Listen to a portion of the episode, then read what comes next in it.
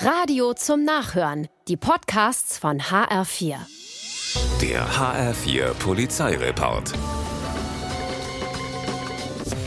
In Fechenheim haben sich drei Fahrraddiebe ein Damenrad ausgesucht, das ihnen gut gefällt. Sie wollen es klauen und fummeln mit einem Seitenschneider am Schloss rum.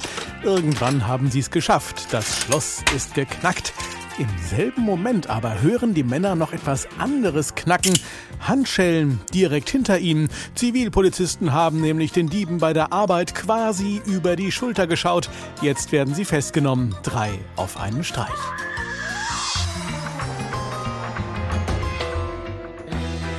Ein Monat musste der 29-jährige Mann aus Rottgau-Weißkirchen auf seinen Führerschein verzichten, weil er zu schnell war. Kann ja mal passieren.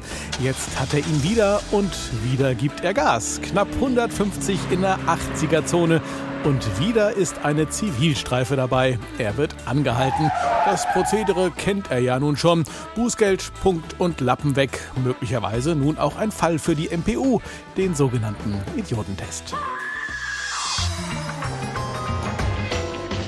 Vom Auto kann dieser Mann nur träumen. Der 31-Jährige steht an der Bushaltestelle in Kassel und wundert sich, als nicht der Bus, sondern ein Auto hält.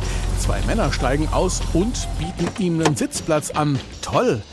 Weniger toll ist allerdings der Grund. Die beiden Männer nämlich sind Zivilfahnder der Polizei. Der 31-Jährige ein mit vier Haftbefehlen gesuchter Straftäter.